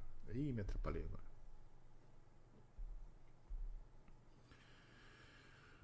Ai, ai, ai. Deixa eu ver. Onde é que eu estou? 32. Ah, o bezerro de ouro. É, eu esqueci de colocar a página aqui.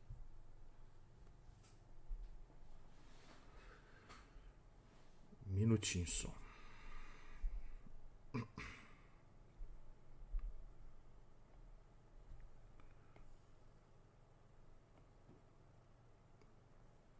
Bora lá, agora sim. Agora consegui colocar a página 32, primeira parte do capítulo 32 na tela. Chegamos na parte terrível, né, do livro de Êxodo, que é a história do bezerro de ouro. Né? Um capítulo uh, triste nesse, nessa peregrinação do povo de Israel. E aqui é, e é um contraste, um violento contraste aqui, porque Moisés, Moisés estava 40 dias, né? 40 dias e 40 noites recebendo recebido a lei, recebido as instruções relativas ao tabernáculo, ao culto, recebeu a tábua de pedra. Ah, eu estava falando da, da tábua de pedra antes do, da pergunta do, do Fábio, né? Que, claro, não é literal, né? não significa que Deus botou o dedo e escreveu na terra, na, na tábua, é um antropopatismo, ou melhor, o antropomorfismo, tá? O antropomorfismo. Uh, né? Essa é a ideia de Deus escrever na tábua, ok? Uh, certo? Então, olha só. Imaginem os momentos que Moisés estava ali no Monte Sinai, né? Momento de grandiosa revelação, uh, eh, 40 dias, e ao retornar do monte, ele encontra um povo apostatado da fé. Né? E o próprio Arão ajuda a promover essa, essa idolatria. Olha que coisa interessante. Né? E o Senhor fala para Moisés: Moisés, olha, levanta. Não, primeiro, desculpa, aqui o povo, né? O povo viu que Moisés demorava. E o que, que eles pedem? Levante um Deus para nós, porque olha só, quanto a este Moisés, olha o que, que o texto diz. Olha a maldade do coração dessa gente. Né? Quanto a este Moisés, ou seja, nós nem sabemos quem é ele. Tá? Quanto a este Moisés aí, que nos tirou do Egito, a gente não sabe o que aconteceu com ele. Tá? Então, quando eles viram que Moisés tardava 40 dias, tá? Que não é tanto tempo para alguém que está acampado no deserto, mas que imaginava que deveria fazer uma jornada rápida, eles, olha, né, foi 40 dias foi o suficiente para eles serem reprovados espiritualmente. Daí que que Arão faz? Arão, né, pede para que eles tirem as argolas, provavelmente ouro, né, que eles também trouxeram do Egito, é, né, uh, o povo, o povo de Israel esteve por vários séculos no Egito, tá? Mais de quatro séculos, 430 anos. Então as mulheres israelitas naturalmente tinham adquirido joias e enfeites valiosos que eram, né? Então aquilo que era ouro e era um país, ou melhor, melhor, é um povo ali naquele Oriente que é, se utilizava de muitos acessórios, né? Nariz, boca, pescoço, orelha, cabelo. Então era é, os países orientais e, é, e não só as mulheres, os homens também em países orientais costumavam usar argolas de ouro, tá? O trecho de Juízes vai dizer isso, que era costume entre, é, é, pelo menos entre os ismaelitas, eles usavam argolas de ouro. Então todo mundo tinha ouro ali tá? Então é esse ouro que é trazido para fazer o bezerro. Arão. Então trouxeram para Arão e ele, é, o versículo de número 3 vai dizer que ele então, né? É, e, não, pior de tudo, né?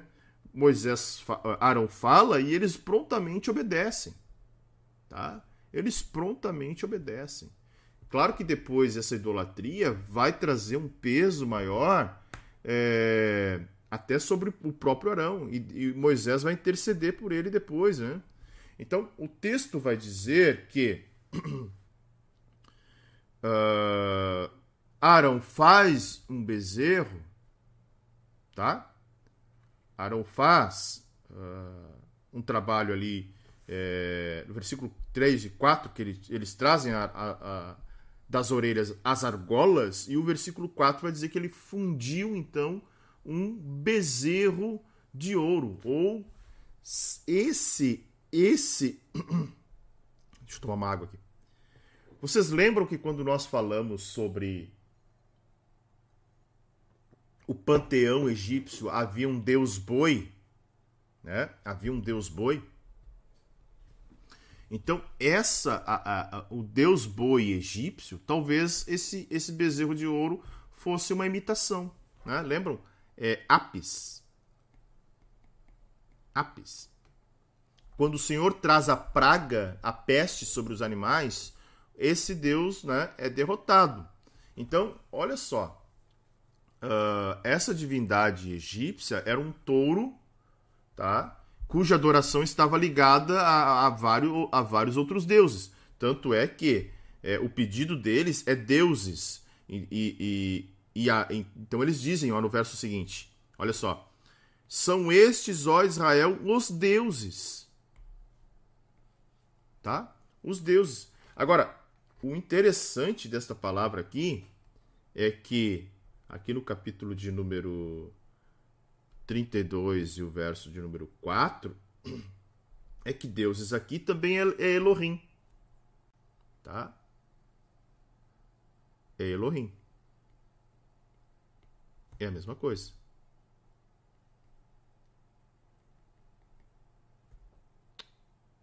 Apaguei. Elohim mesma, mesmo significado. É claro que é, agora é, chamando bezerro de Deus e os provavelmente é, poderiam ter é, os próprios é, hebreus colocado outros objetos de adoração juntamente com esse bezerro. Não se sabe. Né? Quando eles falam deuses, é bem provável que não estavam adorando apenas é, apenas um bezerro de ouro, tá? é, trabalh, trabalhou o ouro com um buril, né? Um burri, buril é, é como se fosse é, uma sacola, né? Como se fosse um, um, elemento sólido para que ele pudesse largar o ouro derretido, uma bolsa, uma, sei lá, uma, uma panela, uma vasilha, alguma coisa que pudesse uh, uh, trabalhar o ouro a ideia do buril seria de refinar, de purificar, daí sim no sentido de sacola, de peneirar, né? E depois ele é, faz com que o ouro fique sólido e aí no formato de bezerro, tá? Quando Arão vê isso, olha o que, que o Arão faz. Ele edifica um altar, tá? Ele levanta um altar. Arão chegou ao cúmulo de erigir, erigir um altar diante daquele pedaço de ouro. Né? E ele se torna então sacerdote oficiante desse culto idólatra. Tá? Claro, poderia ser um altar simples, feito de pedra e terra, como era comum né, eles realizarem, mas o fato é que Arão, Arão não só concordou, mas como foi um agente desse, né, desse espetáculo horroroso de, de idolatria do povo. E aí eles fazem festas né, no outro dia, bebem, é, se divertem. O texto vai dizer que eles se divertem. E aí sim, o Senhor chama Moisés dizendo o seguinte: Olha, aqui tem um jogo de palavras interessante. verso 7, verso 8. O verso 7, Deus vai dizer para Moisés o seguinte: O teu povo. Olha só. Tem um jogo de palavras. O teu povo, o povo que você tirou do Egito. O que, que Deus está dizendo? Olha, esse povo aí é tão idólatra que eu não quero mais nada com ele. Né? Esse povo aí né, é, é, essa, esse povo que se corrompeu, né, esse povo que não, não tem a capacidade de, de permanecer fiel, eu não quero mais. Quando, Moisés, quando o Senhor diz a Moisés, o teu povo, o Senhor já está dizendo, olha, rejeitei, não quero. Tá? Eles fizeram sacrifício e estão adorando, e tão, estão adorando ele como deuses, né? dizendo que foi esse Deus, esses deuses que tiraram eles do Egito. É, o, Senhor, uh, o Senhor disse a Moisés, né? Estou, tenho visto que este povo é teimoso, algumas traduções vão trazer dura cerviz, ou seja, é um povo que é, é, não se converte, né? é um povo que não se dobra, é um povo que não reconhece a, a, a, a soberania de Deus, é um povo que prefere andar segundo o seu coração. Então, era isso que o Senhor estava dizendo aqui: povo de dura serviço. Tá? E agora tem algo aqui que é mais interessante ainda no verso 10. Agora deixe-me. Deus está dizendo assim, Moisés, não quero ouvir as tuas orações. Não me importune com as tuas orações, porque estou decidido a derramar a minha ira sobre esse povo. Ó, estou decidido. E aí, que Deus fala para Moisés: Farei de ti uma grande nação. É claro que ira, né, a gente sempre tem que lembrar que é uma expressão é, de antropopatismo. Né? Mas, claro, eu tenho falado muito aqui para os irmãos: ira é uma resposta natural da santidade de Deus diante do pecado. É, então, aqui é como se Deus estivesse falando para Moisés: ó, arreda da minha frente porque eu preciso fazer algo com esse povo miserável. Né? Pois o Senhor, claro que o Senhor sabia que Moisés iria interceder. Tá? E aí, no verso 11 em diante, nós vamos ver Moisés fazendo justamente aquilo que o Senhor pediu para ele não fazer. Né? Moisés suplicou e disse o seguinte: Senhor, tu vai deixar que os egípcios falem que tu tirou esse povo da terra é, é, lá do Egito para morrer aqui? Vai deixar? E aí, é, é, claro, a palavra mudar de ideia aqui né, não significa que a oração faz Deus mudar de ideia, tá? É, note bem, cuidado aí, porque a ideia aqui do versículo 12, tá? É, na tentativa de Moisés convencer Yahvé, é, é no sentido de um, intercessão, de clamor, de súplica, tá? Para que se Deus aplacasse é, a, sua, a sua ira com a sua bondade, com o seu amor, né? É, até porque os juízos divinos podem ser exibidos, é, é, os juízos divinos podem exibir amor por parte dele, né? Certo? E aí Moisés, né, lembra do pacto que tinha feito com do pacto abraâmico. Olha só o que Moisés faz. Verso de número 13, Moisés está dizendo: Senhor, se tu fizer isso, o pacto abraâmico será anulado. Né? O pacto abraâmico estará quebrado. Né? É, e a partir daí vai ser um outro, um outro povo, Senhor. Não vai ser o pacto de Abraão. Não, vai, não serão os filhos de Abraão que vão herdar a terra. E o versículo 14, algumas traduções até dizem que Deus se arrependeu, né? Mas não. é, Deus ouviu. Deus não se arrepende. Né? Deus não muda de ideia. Deus não é um Deus limitado. Ou seja, se Deus se arrependesse ou mudasse de ideia, Deus seria um Deus é, que não seria nem onisciente nem onipotente. Tá? Então, é, não que Deus não se arrependa, mas o clamor, lembram de Abraão falando com o Senhor? Olha, se tiver 50 justos, o Senhor vai poupar. E se tiver 45, e se tiver 40, e se tiver 10, o Senhor vai poupar. O Senhor diz: Não, eu vou poupar. Não, ou seja, a misericórdia do Senhor, tá? A misericórdia do Senhor sendo demonstrada aqui. Aí, ok, tá? Então o Senhor uh, aceitou o clamor de Moisés. Moisés desce com as tábuas da lei escritas por Deus, né? E aí, interessante o que nós vamos ver a partir de agora.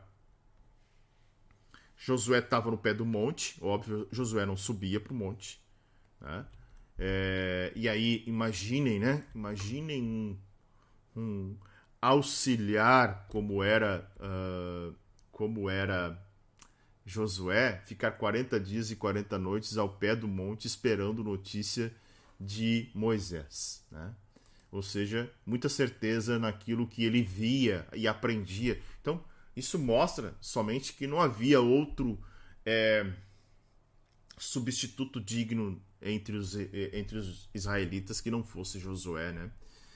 passar 40 dias, 40 noites, poderia ter o mesmo pensamento que os israelitas. Olha, não sei o que aconteceu com Moisés, vou voltar para o arraial. Né? Não, ele ficou ali. E quando ele, eles estão se aproximando né, é, do arraial, a, é, é, porque é bem provável que, é, em, nós vimos ali naquela, naquela imagem que eu trouxe, que o Sinai era um conjunto muito grande de montanhas. É bem provável que no Monte Sinai estava só Moisés, mas Josué poderia estar num outro monte mais elevado do que aonde estava o acampamento de Israel, né? Então, por isso que é, aos dois descerem de, toda aquele, daquela uh, cadeia de montanhas, eles começam a ouvir o alarido. E aí Josué diz: Olha, é, eu acho que é um alarido de guerra. Ah, claro que Josué provavelmente não sabia, né? Moisés já sabia. Moisés diz: olha, não é alarido de guerra, né? não, é, não, é, não é barulho de vencedor ou de derrotado, tá? mas de pessoas cantando. Era uma festa. Uma festa. Não é barulho de guerra, ou seja, é, no entendimento de Josué, o povo estava sendo atacado. Olha, é barulho de guerra. Estou escutando aqui, eu acho que o povo está guerreando. O que Moisés diz? Não, não é gente vencendo nem gente sendo derrotada, é festa mesmo. E aí, quando eles se aproximam né, e veem o povo adorando o bezerro de ouro, uh, a Bíblia vai dizer que Moisés fica muito irado e toma uma medida drástica, tá? É, essa medida drástica é o seguinte: quando Moisés quebra as tábuas da aliança, sabe o que isso significava? Muito mais que uma quebra, tá? Estava aqui rompido, tá? Esse quebrar aqui arremessou e quebrou era o rompimento do pacto mosaico. Era o rompimento. Qual era o primeiro mandamento? Eles anularam. Eles infringiram a regra, tá? E uma vez anulada, essa aliança precisava ser instaurada de novo. Então, Israel tinha quebrado a regra sagrada que proibia a idolatria. Havia uma regra: não farás, não adorarás outros deuses além de mim. Havia uma regra, primeiro mandamento. Então, as tábuas de pedra, quando partidas, dão a entender então que o pacto estava sendo anulado. E aí o texto vai dizer que Moisés pega, tá? Olha só. Moisés pega o bezerro, queima, reduz ao pó, né? E espalha numa água para esse povo idólatra beber, tá? Então, esse é o segundo ato drástico de Moisés. O primeiro foi quebrar as tábuas, tá?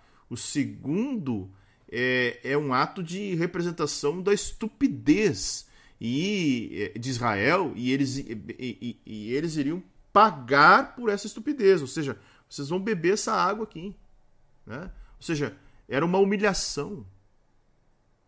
Então foi humilhante, eles foram rebaixados. Agora o Deus que eles estavam adorando numa, estava numa taça. Agora vocês vão beber esse Deus. Foi ele que tirou vocês do, Israel, do Egito? Olha onde é que está o Deus que vocês te, que, que saiu, que, que tirou vocês do Egito. Está aqui, vocês estão engolindo eles agora, estão ingerindo eles. Então, era, era justamente não só para humilhar né, o que eles achavam que era Deus, mas humilhar o próprio povo, dizendo: como é que vocês podem ser tão tolos a ponto de pegar um pedaço de ouro que estava pendurado na orelha até ontem e derreter e fazer um, um bezerro de ouro e adorar o bezerro e dizer que foi esse bezerro que tirou vocês do Egito. Que ignorância, que tolice, que insensatez. Né? E aí Moisés também é, argumenta contra Arão. Olha, o que foi que esse povo fez a você para que trouxesse a ele tão grande pecado? Olha o tamanho do pecado que é, Arão, e aqui vai até o verso 24, né? Olha só, até o verso 24. Uh, esse é o terceiro, terceiro ato drástico de Moisés.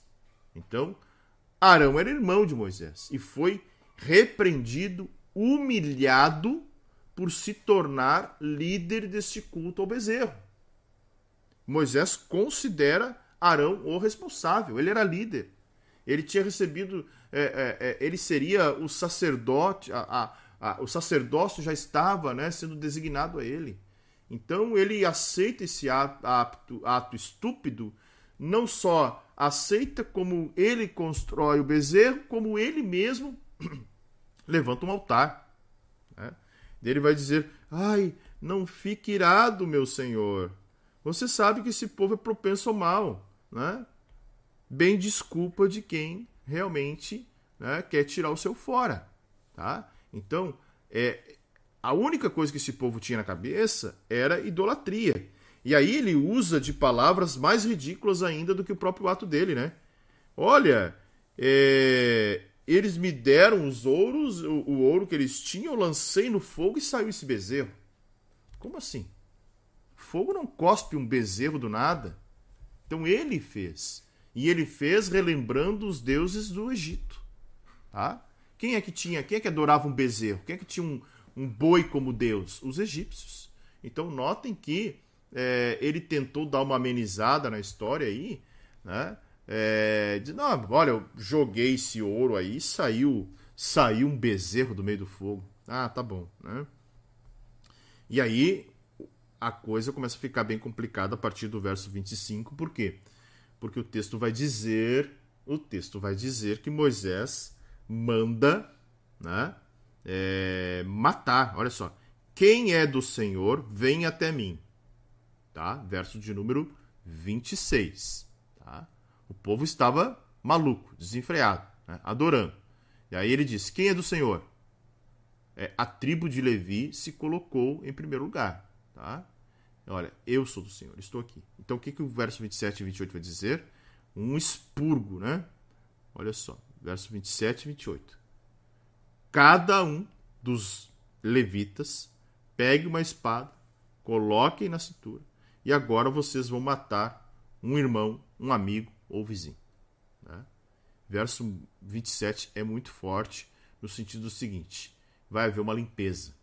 Moisés faz uma convocação e, é óbvio, mataram é, parentes, amigos, né? no sentido de é, eliminar os idólatras do meio e mostrar que o Senhor estava irado e morreram mais ou menos 3 mil pessoas naquele dia. Terminada a matança,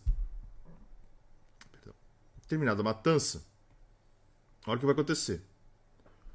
O Senhor diz: consagre-se hoje ao Senhor. Né? Terminou essa matança aí, o Senhor manda eles se purificarem novamente para que haja uma bênção. Ou seja, que ideia de bênção aqui? A ideia de bênção é perdão. Tá? Ou seja, a tribo de Levi passou da violência agora para a concessão de uma bênção. Ou seja, o bem que seria de esperar né, é, é, do, do, exercício do, do, ofício sacerdotal agora era né, é, tinha virado uma, um, um juízo e agora se tornaria bênção novamente. E para encerrar o capítulo de número 32, Moisés intercede pelo povo. Né? Moisés, é, é alguns até é, dizem que essa, é, essa fala de Arão é uma espécie justamente de sarcasmo. Né? Ah, olha, estou tirando o meu fora. Né? Tô tirando isso. Não, saiu, botei o, o, o, o, ouro aí, saiu, saiu esse bezerro. Tá? E aí no dia seguinte, né, Moisés, o que, que Moisés diz? Vocês cometeram um grande pecado. Essa é a segunda intercessão de Moisés. A primeira foi, né, logo que Deus revelou para Moisés que eles haviam pecado. Então, o que pode ser notado aqui? Olha, é, talvez eu possa fazer propiciação pelo pecado de vocês. Ou seja, os pecados é, podem ser perdoados. Claro que é, não no sentido neotestamentário da possibilidade de perdão de pecados, né? É, como o próprio sangue de Jesus, mas aqui era uma propiciação para que eles não morressem, para que eles continuassem vivos, tá? Porque qual foi a sentença? Morte dos idólatras. Então, no dia seguinte, o acampamento de Israel inteiro poderia ser extinto. E Moisés sentiu a necessidade urgente de fazer intercessão e expiação por o crime que eles cometeram. E aí o texto vai dizer que Moisés, vol Moisés volta ao Senhor. Tá? Ah, o povo cometeu o grande pecado, né, fazendo para si deuses de ouro. Agora, pois, agora, pois, perdoa-lhes o pecado. Ou se não, e aqui tem algo impressionante, né? Deus dizendo o seguinte, é Moisés falando o seguinte: risque, risques do livro que escreveste. É claro que ninguém consegue decifrar que livro é esse. Alguns entendem que é o livro da vida em um sentido físico. Ó, Senhor, se tu não perdoar esse povo, pode me levar agora. Tá? Era, alguns entendem que era isso, ou seja, o livro, livro dos vivos na terra, sabe? No sentido, olha, Senhor, me risque do teu livro. Teu livro é isso que eu estou vivendo aqui. Agora, se o Senhor não quer perdoar eles, não tem por que eu estar aqui. Me leva, né? Que eu seja o primeiro a ser levado para que eu não veja a derrota desse povo. Então, é, perdoa-lhes o pecado ou me risque do livro do teu livro. Então, boa parte dos eruditos entende que é o livro da vida, não no sentido do livro da vida né, dos salvos, mas sim dos vivos, aqueles que estão vivos sobre a terra, certo? É, alguns entendem que seria um livro da vida em um sentido espiritual, como está lá em Apocalipse, né? É, mas não teria muito sentido. A maioria não acredita nisso, é, já que não havia esse conceito teológico de livro da vida entre os hebreus. Tá? Então, não seria o livro da vida lá de Apocalipse 20? Lembram? Quando o Senhor vai dizer Olha, houve julgamento do trono branco e aqueles que não foram achados no livro da vida foram lançados no lago de fogo e enxofre. Não é esse livro, porque esse conceito escatológico ele é futuro, ele vai aparecer no futuro. Então ele aparece 90 depois de Cristo, tá? E aqui no livro de Moisés, que Moisés está falando, nós estamos falando em, em 1415, entre 1450 e 1415 antes de Cristo. Então, nós estamos falando aí em quase um pouquinho mais de 1500 anos de diferença. Então, uh, bem provável é que esse pedido de Moisés seja para tirar a vida dele mesmo. Senhor, me elimina, me tira, se não for perdoar o pecado desse povo. Daí o que, que o Senhor diz? Riscarei do meu livro todo aquele que pecar contra mim. Então, é aquele, a alma que pecar, esta morrerá. Né? Ezequiel, se não fala a memória, que depois tem uma conotação até é, com o milênio, mas era justamente isso. Olha, pecou, a consequência é a morte física. Ok? Vá, pois, agora e conduz o povo ao lugar que lhe falei, que, que, lhe, que falei a você. Né? E aqui já é né, uma proposta em relação do que como o Senhor iria é, visitá-los. Porque no dia da minha visitação castigarei. Olha o versículo 34. Ou seja, viria um juízo divino, tá? O meu anjo irá diante de ti, ou seja, o destino nesse diante de ti é, é Canaã, tá? Então aqui é, o lugar é Canaã. Caminhem para Canaã. O meu anjo irá diante de ti, ou seja, a ideia de que anjo com letra maiúscula, provavelmente uma cristofania, tá? uma manifestação do Cristo, do próprio Cristo ali. Uh, fica um pouquinho, né? Aqui, deixa eu melhorar aqui. E o 1415, caso esteja alguém aí anotando, eu arrumo melhor aqui para vocês. Quem quer dar print, alguma coisa assim. 1415 antes de Cristo.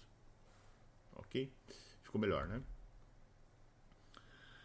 Uh, e aí, um alerta sobre um grande castigo que viria, que seria justamente essa, é, essa punição pelo pecado, tá? Então, o destino de Moisés não era morrer naquela ocasião, mas continuar liderando o povo de Israel, e pelo contrário, aqueles que pecassem, esses sim seriam então é, receberiam a pena capital, a morte. Então, final do texto diz assim: assim o Senhor feriu o povo, né? Porque fizeram aquele bezerro, o bezerro aquele que Arão tinha feito, tá? Então a justiça de Deus estava sendo realizada sobre este povo. Ok? Alguns comentários aí, vamos ver aqui. Deixa eu ver.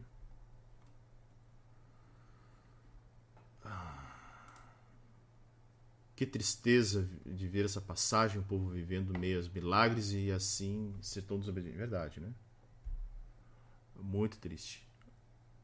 Uh, sobre o sábado ainda, né? O dia do Senhor. Ivana. Sobre o sábado eu respondi também, sábado é circuncisão, né? Deixa eu ver. Douglas. Leitura seguida de uma aula de interpretação bíblica.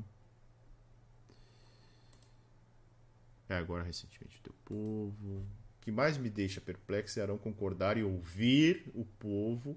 Ele esteve à frente desde o início com Moisés. É verdade, né? Enxergando tudo e foi conivente, né? Ele acabou sendo. Né? É, também a gente está diante de um Arão que não era o principal líder, óbvio, né? e totalmente fragilizado sem Moisés. Tá? Esta passagem da festa idólatra do povo me faz lembrar o carnaval brasileiro. Não deveria ser muito diferente, né? Arão piorou a situação, isso aí. Certo, gente? Obrigado por todos os comentários, muito legal aqui ter essa participação de vocês. E convido-os para que vocês comentem também no vídeo agora, encerrando o vídeo. Tragam as suas percepções, seus comentários desejarem colocar os mesmos comentários lá, podem comentar, não tem problema nenhum, né? É muito legal. Uh... Elizabeth. O povo que saiu do Egito tinha um problema sério de identidade, parece, né? Era difícil. É, levou 40 anos para que eles entendessem isso, peregrinando pelo deserto.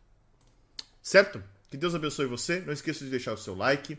Não esqueça de ativar as notificações do canal. E, se possível, torne-se um membro do canal aí, ajudando o nosso canal a crescer.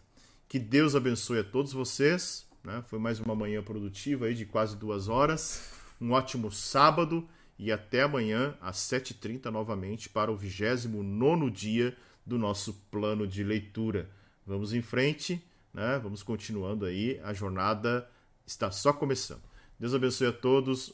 Até lá, se o Senhor Deus permitir. Tchau, tchau.